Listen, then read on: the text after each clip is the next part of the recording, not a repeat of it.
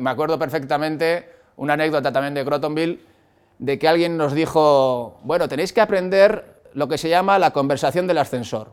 ¿Qué es eso? Pues mira, si un día subes en el ascensor con una persona relevante en tu organización, que para ellos, claro, estaban en General Electric, que tiene cientos de miles de empleados, pero un día coincides con alguien importante de tu organización, no le hables del tiempo. Tienes que llevar algo ya preparado, ¿no? Para decirle algo interesante, algo que le, que le mueva, que, que, le dé... O sea, están siempre alerta los americanos, no, no, no, no, dan puntadas sin hilo. O sea, las personas están preparadas para estar siempre en tensión, ¿no? El tema profesional...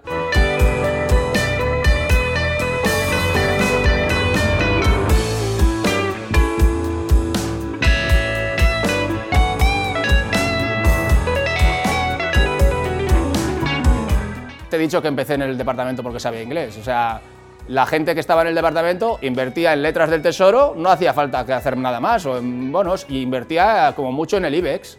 Y cada día decidían cuál era la acción que más les parecía atractiva ese día. No había ni el concepto benchmark cuando yo entré en, la gestora a gestionar activos. Yo introduje, el, cuando fui a Alemania volví con el tema del benchmark en mi organización.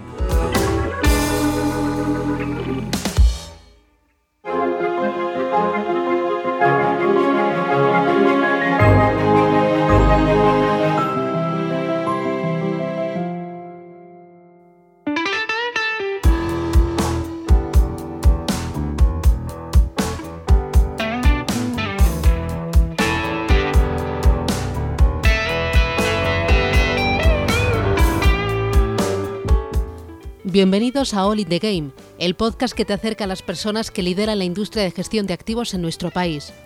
Un podcast que realizo con Clara Bernal y con la confianza y el apoyo de dos gestoras internacionales, Bontobel y Emañ Investment. Nuestro invitado de hoy a All in the Game es Joseba Orueta, consejero delegado de Cuchabán Gestión. Estudió económicas en su tierra, en Bilbao, y pronto se adentró en el mundo de las finanzas. Más de 25 años lleva en Cuchabán, antes BBK, y a través de sus acuerdos de colaboración ha pasado periodos en Sturga, en Alemania, en Zúrich, en Madrid. Ha completado también su formación con cursos de dirección de equipos. Ya nos contará cómo fue su experiencia en Crotonville, en Nueva York. En el banco ha hecho de todo, desde trabajo comercial en oficinas en retail y oficinas especializadas en empresas hasta desarrollo de producto, marketing y las inversiones han sido una constante y su verdadera pasión. En 2014 asume su puesto actual, consejero delegado de Cuchabán Gestión es muy analítico. En las reuniones siempre hace preguntas con sentido y difíciles. Exigente, pero al mismo tiempo cercano, formativo y con un liderazgo innovador. Es de los que contagia y arrastra al equipo en esa pasión por los mercados y por la formación. Conoce la gestión, también la red, y a ello le suma experiencia y conocimiento de la palanca de ventas, el marketing. Cuchabán es el octavo banco español y su gestora es la quinta por volumen de activos. La clave del éxito. Joseba Urueta ha tenido claro siempre que debía engarzar la gestora y la red del banco, lo que le reporta excelentes resultados. Insiste además en la conversación constante con el cliente y la gestión discrecional es la oferta principal de la gestora. En 2020 fue la gestora que mayores entradas netas obtuvo en cifra absoluta. Joseba es amigo de sus amigos, del Atleti. Me dicen que siempre que puede mete algún chascarrillo de su padre. De él tiene un choco en el puerto viejo de Algorta que ha remodelado. De su madre, una frase que repite, el cero por defecto. Y su ojito derecho, su hija, que estudia finanzas. Le gusta estar con sus amigos, me cuentan que le apasiona viajar, si puede, un gran viaje al año con su hija, que también es una enamorada de las escapadas y si son con vocación social, aún más. Joseba, ¿qué tal? ¿Cómo vas? Pues muy bien, muchas gracias. Eh, ya veo que te has informado que tienes espías en todas partes, así que me has, sorprendido. Me has incluso hecho recordar alguna cosilla. Oye, eh, cuéntame eso del cero, el cero por defecto. Pues mira, eh, mi madre, que era una mujer muy emprendedora, entre otras cosas, en algún momento de su vida montó una tienda de ropa interior que todavía existe, mi madre falleció hace dos años, justo antes de la pandemia, pero heredó, bueno, la tienda la tienen ahora unos parientes. En esa tienda se vendía una marca de ropa interior que era catalana, que era ZD, Zero Defects. y que para ellas era el tope de gama. ¿eh? Ahora todos llevamos marcas más conocidas, pero ese ZD a mí me dejó en el cerebro un mensaje importante ¿no? de, de, lo importante que es la calidad. Eh, oye, ¿y es verdad que eh, en tus presentaciones o muy habitualmente sueltas algún chascarrillo de tu padre? Bueno, estos son trucos de, de, de todos los que nos dedicamos a la comunicación o de manera más o menos profesional. Yo, yo creo que hay, que hay que meter cosas de la vida de la vida más cercana para que todo el mundo se sienta identificado de lo que les estás contando, pues eh, le pasa a todo el mundo. ¿no? Yo uso mucho a mi padre, uso mucho las conversaciones con mis amigos, porque al final el mundo de la inversión es un mundo de, de, de aproximación del cliente de su carácter, que, que, como sabemos en los últimos años, pues porque los premios Nobel últimos de economía ¿no? han, han, tenido que ver con toda esa parte de la psicología de la inversión, pues es muy importante. ¿no?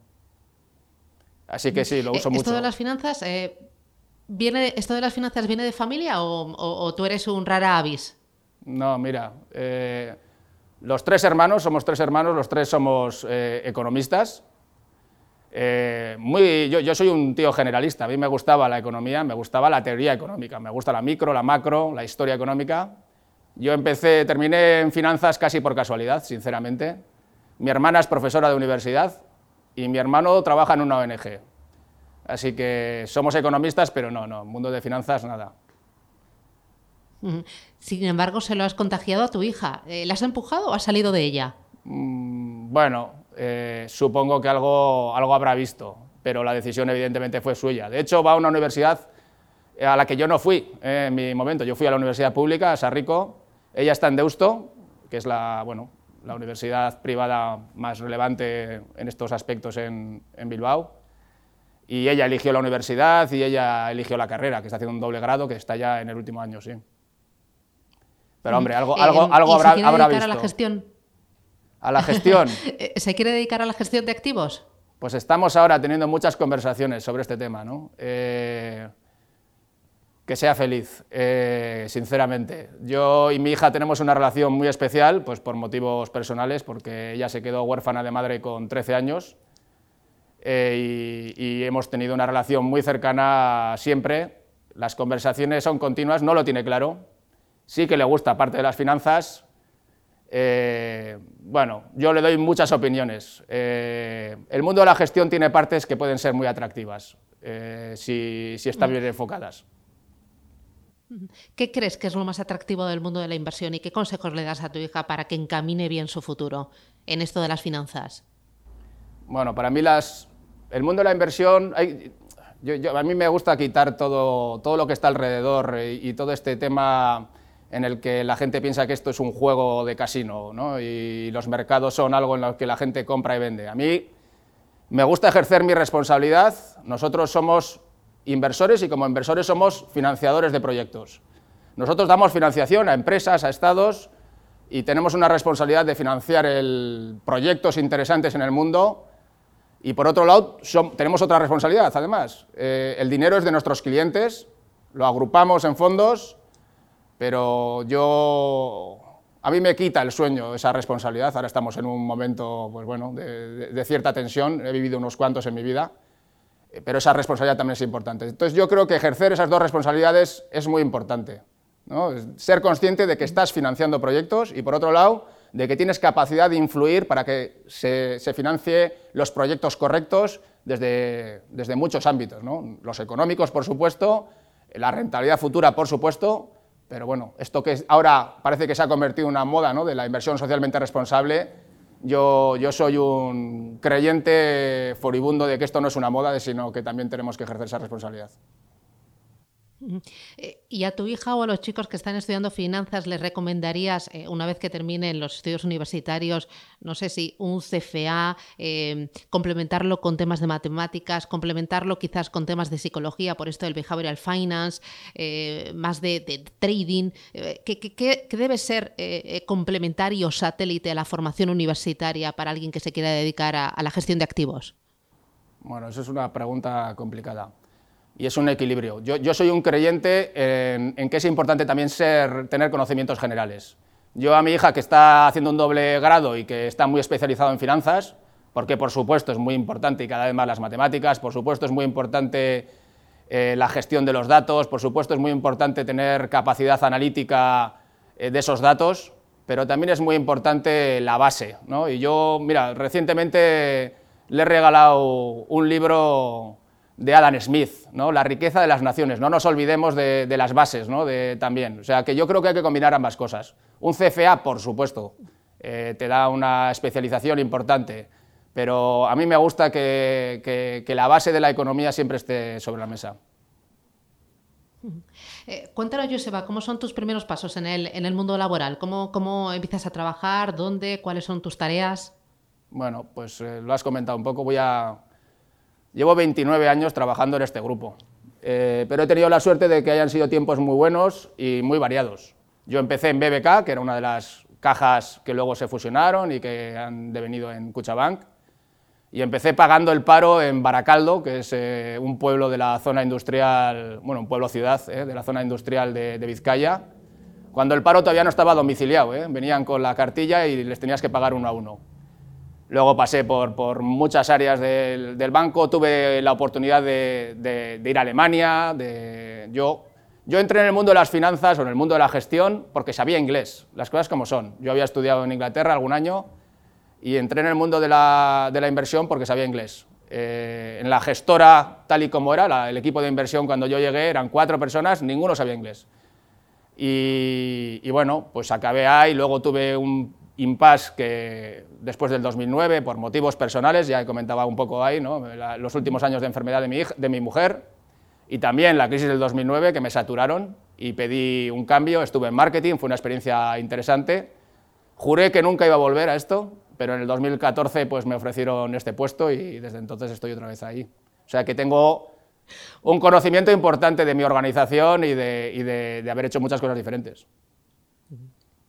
Luego vamos con el tema este del marketing porque me parece que es un plus muy importante para un eh, gestor de activos. Pero antes, eh, hablabas de esa experiencia internacional, hablabas de, la oportunidad que te dieron para ir a Stuttgart, eh, para ir a Zurich. También tú fuiste a, Estados Unidos a seguir formándote. ¿Cómo fue y, cuánto de diferente es esa experiencia internacional y qué te ha aportado?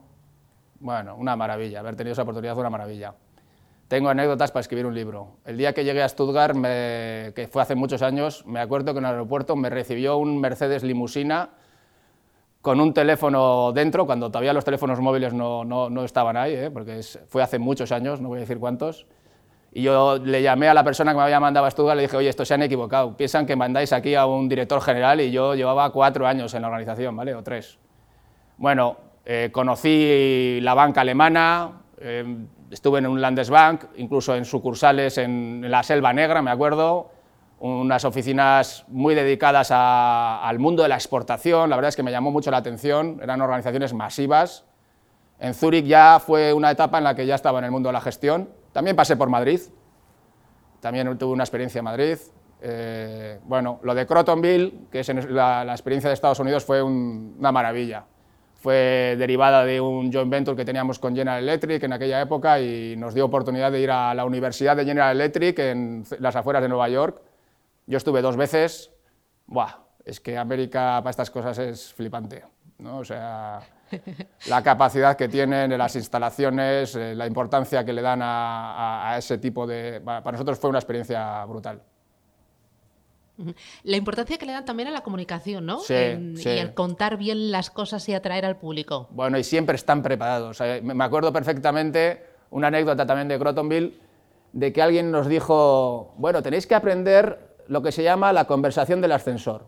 ¿Qué es eso? Pues mira, si un día subes en el ascensor con una persona relevante en tu organización, que para ellos, claro, estaban en General Electric, que tiene cientos de miles de empleados, pero un día coincides con alguien importante de tu organización, no le hables del tiempo. Tienes que llevar algo ya preparado, ¿no? Para decirle algo interesante, algo que le, que le mueva, que, que, le dé... O sea, están siempre alerta los americanos, no, no, no, no, dan puntadas sin hilo. O sea, las personas están preparadas para estar siempre en tensión, ¿no? El tema profesional es la leche.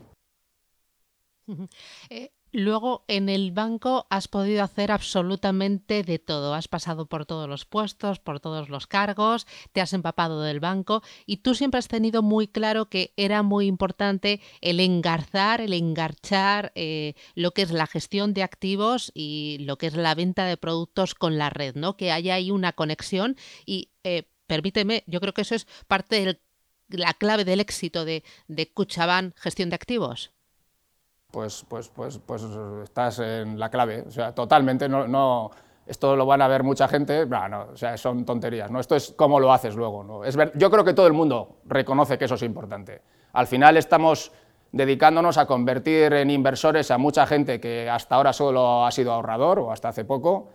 Eso requiere de un seguimiento y de un asesoramiento importante.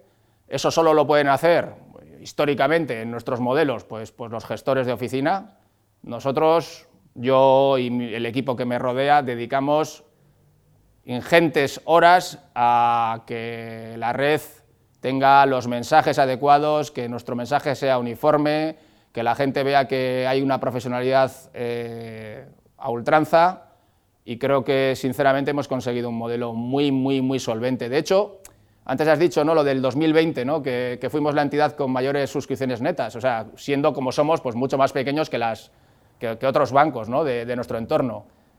Eh, nosotros históricamente siempre hemos tenido un año relativamente muy bueno en momentos de estrés. Eh, cuando las cosas se ponen duras, eh, tenemos un modelo que, que muestra una resistencia elevadísima. Yo creo que la industria también ha ido mejorando, o sea, la, clave, o sea, la prueba es el 2020, pero es que nosotros todavía más. ¿no? Y si ves nuestro gráfico de evolución de cuota de mercado, que ha sido constantemente subiendo, o sea, en mi trayectoria más que doblado la cuota de mercado, pero es que se acelera siempre en momentos de, pues tensión de mercado, de, cuestiones que hay que explicar al cliente. Entonces, bueno, igual estoy haciendo suposiciones eh, demasiado directas, pero yo creo que nosotros somos capaces de explicar bien las cosas a nuestros clientes, seguramente incluso de antemano, ¿no? Que, no esperando a que ocurra el momento de tensión, y cuando hay tensión, pues el cliente es normal que acuda a ti, porque eres su referente, y que te pregunte, y nosotros ahí gastamos un montón de tiempo en, hacerlo, desde arriba hasta abajo. Y no me refiero arriba, o sea, a mí por arriba, sino de que nosotros estamos continuamente haciendo comunicaciones. La semana pasada estuve grabando un vídeo a cuenta de, bueno, no, este mismo lunes, digo la semana, es que me ha hecho muy larga esta semana, ya me parece la semana pasada. El lunes estaba grabando un vídeo por el tema pues, bueno, de la invasión rusa de, Ucrania ¿no? y, intentando pues, bueno, tranquilizar a todo el mundo. ¿no? Es, uno de los temas que a mí me, me, cuesta más. ¿no? Es un, un, evento en el que hay un efecto en las personas brutal. A veces los que nos dedicamos a las finanzas parece que, oye, no, lo importante son los mercados y tal. No, no, bueno, evidentemente no pero nuestra profesión es también dar tranquilidad a la gente que, ha depositado su confianza con nosotros y, hay que dar una respuesta. Hay que dar una respuesta y hay que ser claro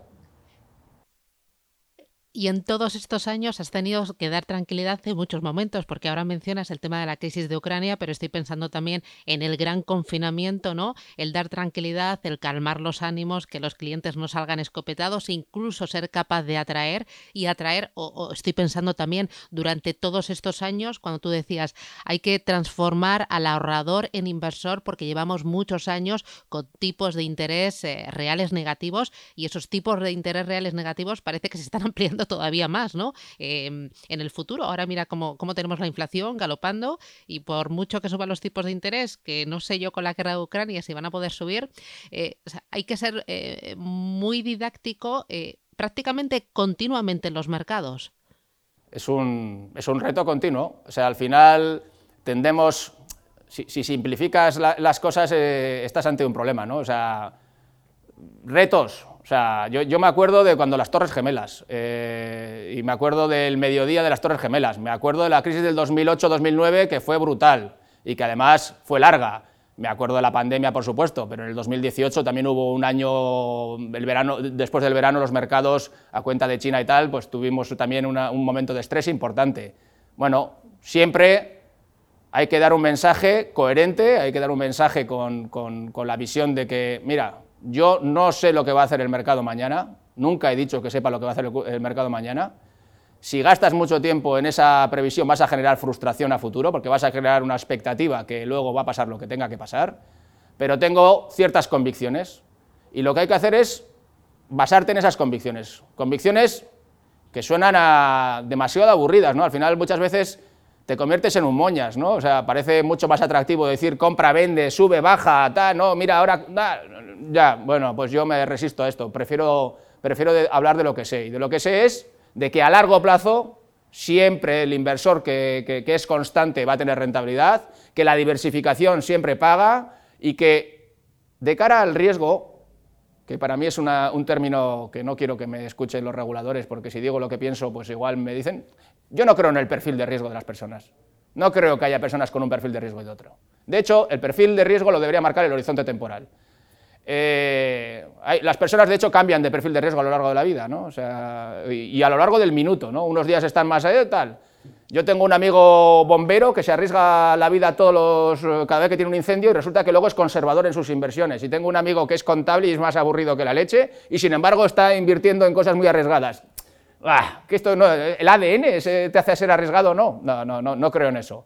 Lo importante es tú para qué estás invirtiendo, cuál es tu plazo, cuál es tu horizonte temporal, hay que diseñar tus inversiones en función de ese horizonte temporal y si hoy ha habido una invasión por parte de Rusia, de Ucrania y tu horizonte temporal no ha cambiado, ¿por qué vas a cambiar tu asignación de activos en la parte principal? Evidentemente hay que hacer ajustes y habrá que intentar que no te afecte demasiado lo más cercano y tal, pero la posición gorda, la posición general, el asset allocation principal, eso, eso, eso es una constante.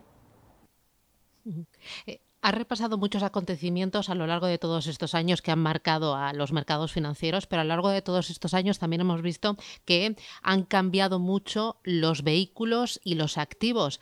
Antes, eh, no sé, hace 20, 25 años, eh, el número eh, en el mercado de renta fija. Fíjate cómo estaban los tipos de interés y fíjate también cuántas y qué tipo de emisiones había. Y ahora, por ejemplo, el abanico es enorme. Si nos vamos a la renta variable, ya no te quiero ni contar, pero es que ahora le podemos sumar temas de ilíquidos, de retorno absoluto. ¿Cómo ha sido la sofisticación de productos y de activos en todos estos años y trabajar con ello? Pues eh, voy a decir una palabra de estas que dicen los chavales, ¿no? Brutal.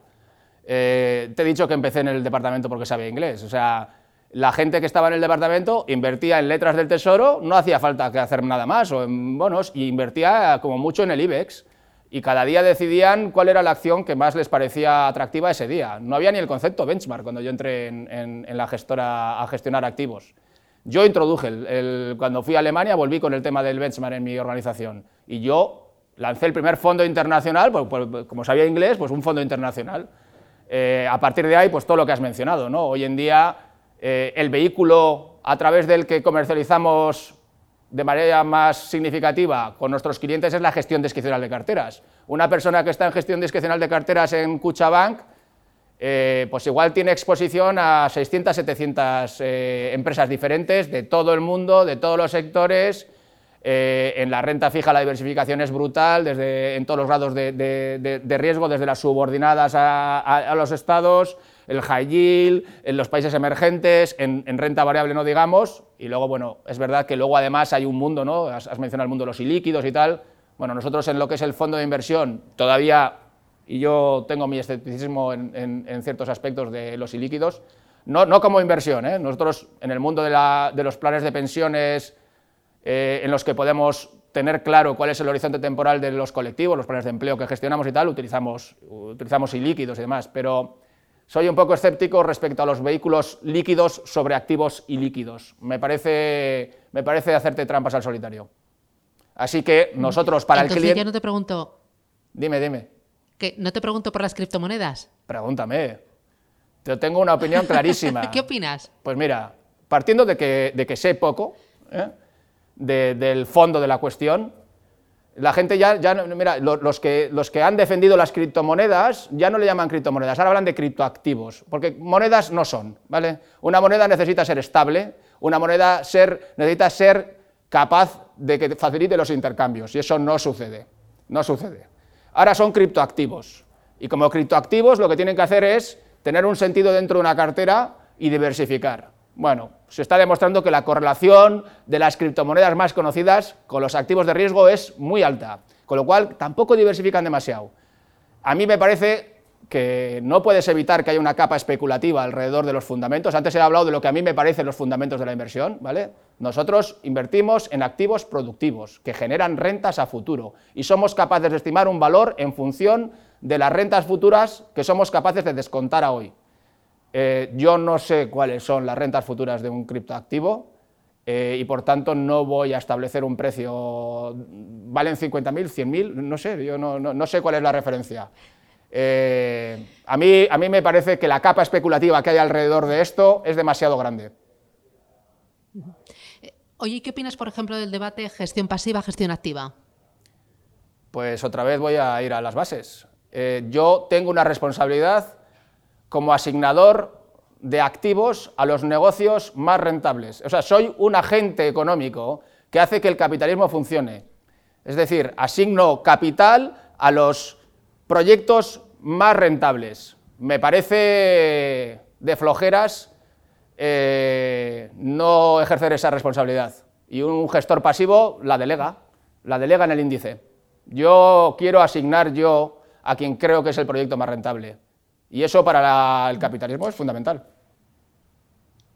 Y por ejemplo, el debate ahora o del estilo eh, del growth, el value, eh, ¿tú eres más value, eres más growth? Eh, ¿Crees que no hay que, que poner cajoncitos en, nuestra, en vuestra forma de trabajar, de gestionar?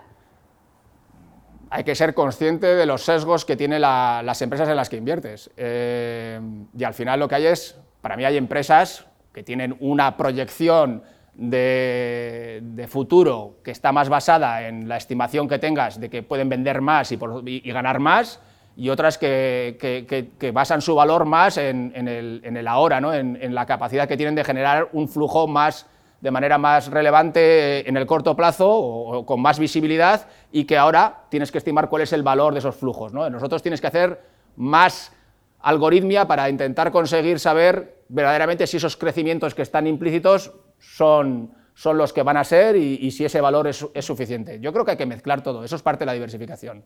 Eh, al final hay momentos en los que el valor funciona mejor, hay, momentos en los que el crecimiento funciona mejor. Hombre, eh, ¿quién no quiere comprar crecimiento? ¿Quién no quiere comprar una empresa que va a ser más grande y más eh, beneficiosa a futuro? ¿Quién no quiere comprar algo que esté por debajo de su valor?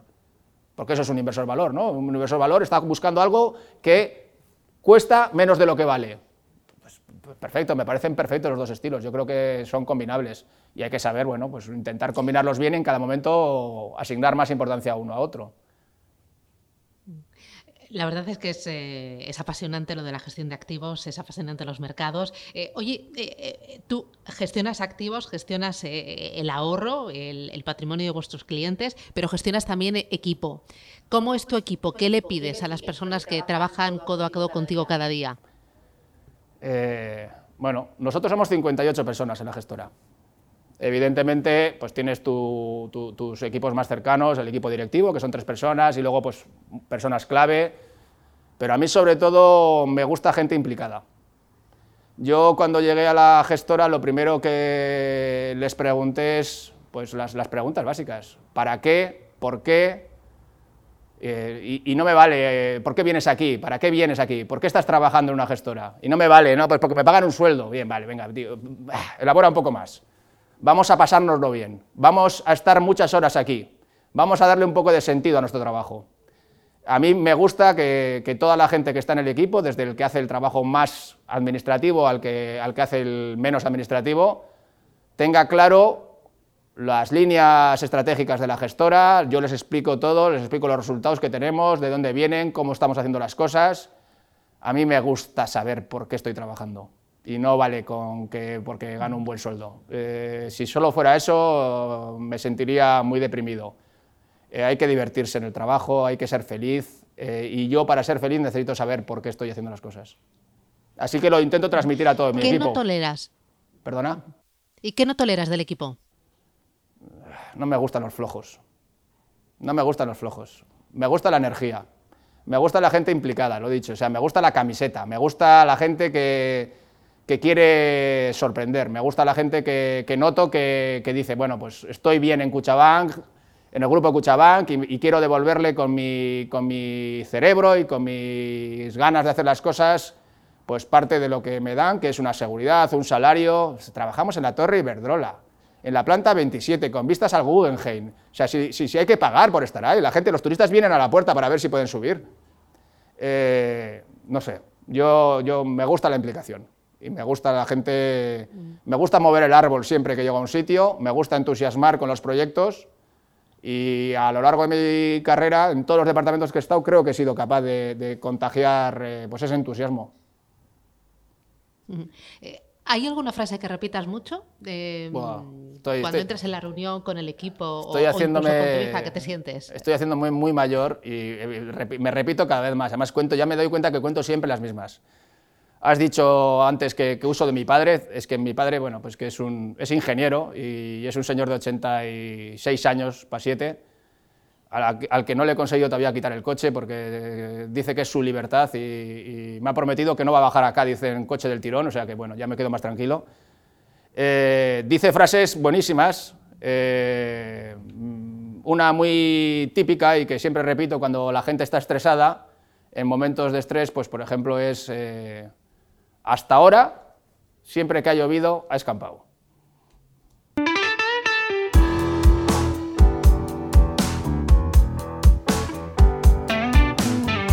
Me ha gustado, te lo voy a copiar en Dica la, frase. Yo digo, eh, no hay mal que por bien no venga o si no hay tormenta que, no escampe. Bueno, no lo sé. Bueno, las tres últimas preguntas con Bontobel y Emma Jim Besmen.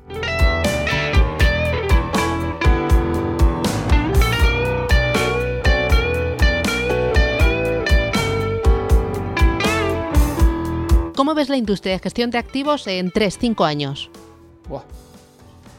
Eh, bueno, creo que se han dado pasos muy importantes en, lo que es lo principal, ¿no? que es eh, que el cliente perciba este servicio de manera verdadera. ¿no? Eh, el valor de las cosas que hacen, que haces hay que percibirlas. Y ahí, desde el punto de vista de la regulación, hemos tenido cambios muy importantes, ¿no? las comisiones explícitas, ¿no? la, otra forma del cobro del servicio. Yo, cuando oigo que las comisiones de los bancos eh, crecen, digo, bueno, oye, si, si, son a cambio de algo, ¿por qué eso es un problema? ¿no? Porque parece una noticia negativa. ¿no? O sea, si hay un servicio por detrás de valor añadido, ¿cuál es el problema de que corremos comisiones?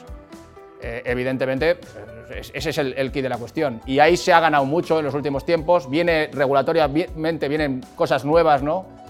A mí uno de los temas que me implica otra vez y que es otro de los proyectos que ahora mismo eh, para mí son cruciales y que van a ser, eh, para mí no es moda, es el tema de la inversión socialmente responsable, el tema de la incorporación de los aspectos ESG, ASG en castellano, en el mundo de la inversión, el que los clientes sean capaces de entender que con cómo invierten son capaces de influir en cómo funciona el sistema económico. Y a mí eso me parece importante. Es verdad, yo, tengo muchos amigos y, muchos amigos muy escépticos, eh, de, ideologías muy variadas, porque una de las cosas que, que, tengo también es pues, el grupo de amigos de cuando tenía 13 años. Entonces hay, hay fontaneros, dentistas, de izquierdas, de derechas, de tal, de todo, ¿no? Grandes expertos en economía que no han visto un libro de economía en la vida, tenemos grandes discusiones en WhatsApp, pero yo sí creo que somos capaces de influir en cómo se hacen las cosas y que los clientes que se conviertan en inversores y quieran ejercer esa responsabilidad, yo quiero estar ahí para, para darles un vehículo adecuado. Bueno, fíjate, yo estoy convencida de que ahora eh, están, eh, eh, por la crisis del COVID y ahora con esto de Ucrania, pues los bancos centrales y también los gobiernos están chutando ahí liquidez a los mercados y van a ser pues palanca de crecimiento o al menos de no caer en una recesión importante. Pero creo que la verdadera palanca del crecimiento económico es el ahorro, el ahorro privado y ese ahorro privado, si está bien enfocado con esas tres letras que dices ESG, pues nos da la oportunidad oportunidad a cada uno de nosotros con nuestros ahorros el poder cambiar el mundo, ¿no? El hacer las cosas mejor.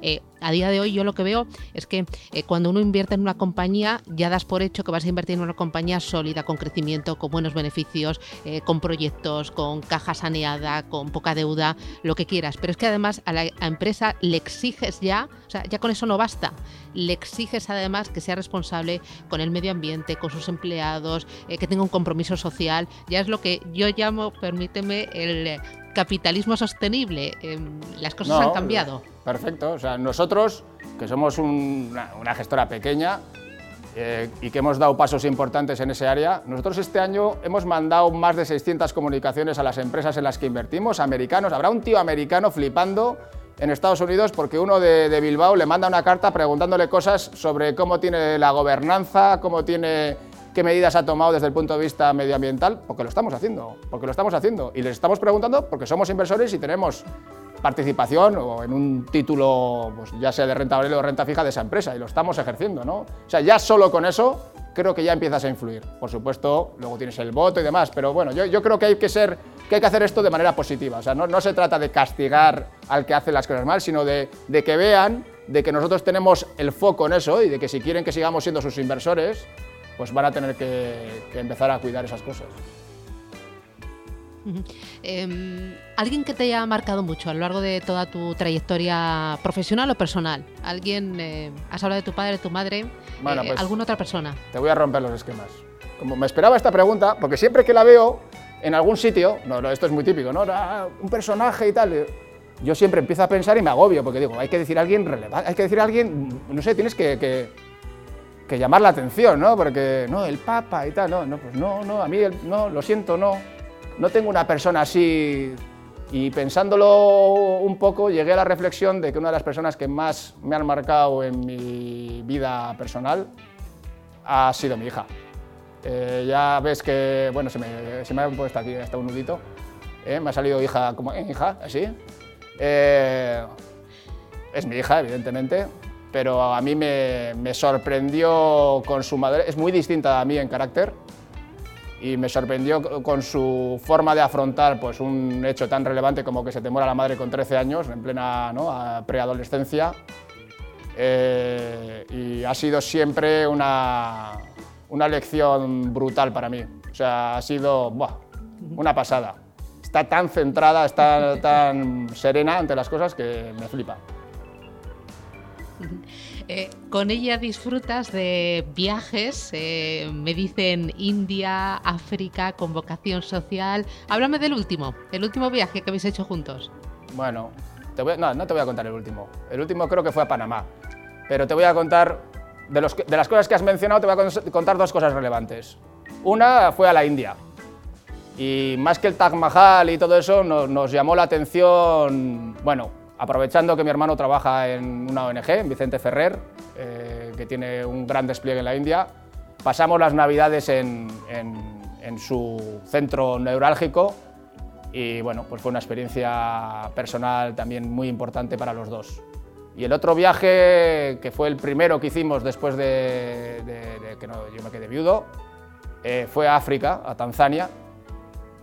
Bueno, eh, una cosa súper recomendable, un sitio en el que te das cuenta de lo pequeñito que eres, eh, cuando ves los animales, cuando ves la naturaleza, cuando ves a la gente allí cómo vive y, que de repente se cae un puente y, ya, no hay, ya no se puede pasar. ¿eh? O sea, una carretera en la que se cae un puente es un sitio por el que no puedes pasar y te tienes que dar la vuelta. Esas cosas te hacen ¿no? pues volver a, la tierra y a lo importante y lo bien que vivimos aquí y cómo, cómo de privilegiados somos como para no darnos cuenta. ¿no? Yo eso es algo que, sí intento a mi hija, todos los días le digo, sé consciente, te doy la pasta, te compro un coche, pero sé consciente de, de lo que vale esto.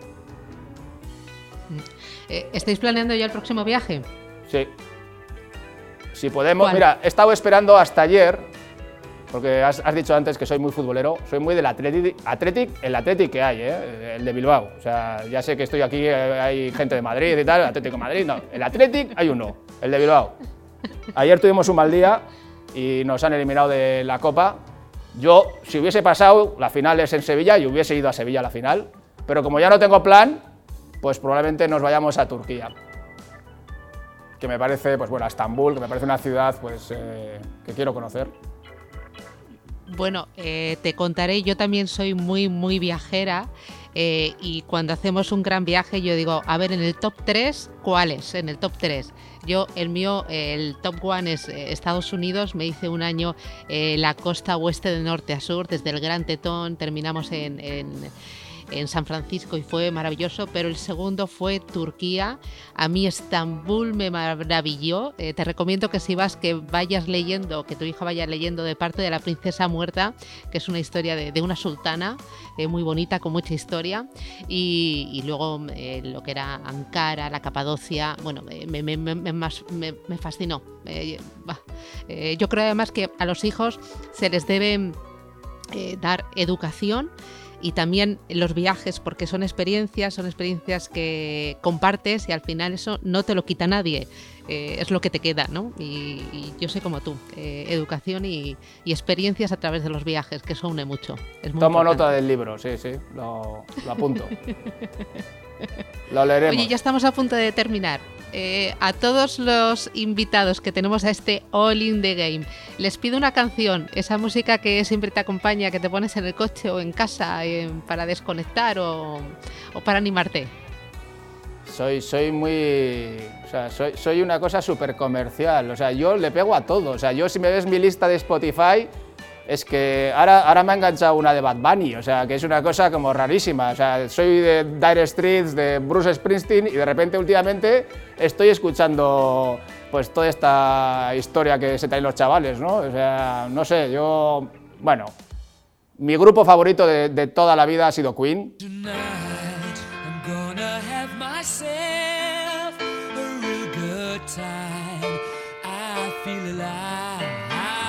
Freddie Mercury me parecía brutal y tiene, es que no tiene una canción. Todas te las pones en bucle y es que todas son buenísimas. Pero bueno, eh, escucho de todo, ¿eh? O sea, ahora mismo ya te digo, o sea, estoy... Mi lista de Spotify es una cosa rarísima porque la gente se, se ríe de mí, porque es ecléctica al máximo, o sea, hay de todo.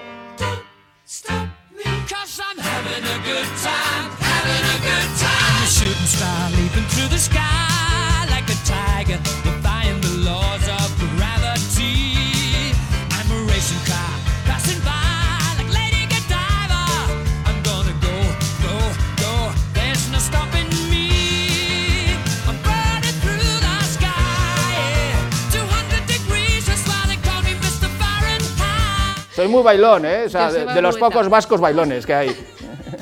Ah, no me digas. Sí, sí, sí, sí, sí. sí. Bueno, cuando escuchemos a Queen eh, te imaginaré bailando.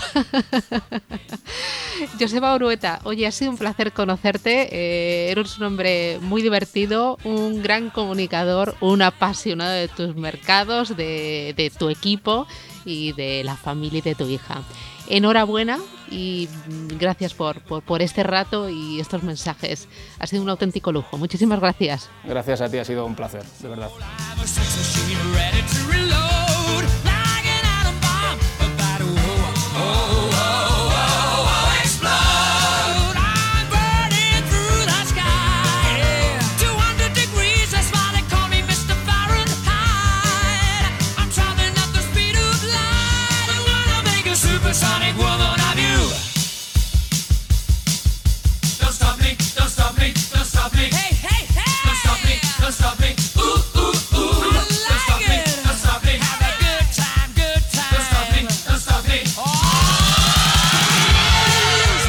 Si te ha gustado, compártelo. All in the Game es una serie de podcasts que realizo con Clara Bernal gracias al apoyo de dos gestoras de fondos de inversión, Eman Investment y Bontobel. Dos gestoras que confían en un canal en auge como este para dar a conocer a los profesionales y los valores de la industria de gestión de activos. Bontobel y Eman Investment apuestan claramente por la educación financiera y la inversión sostenible y estamos orgullosas de que confíen en All in the Game. Such a good time. I'm having a ball.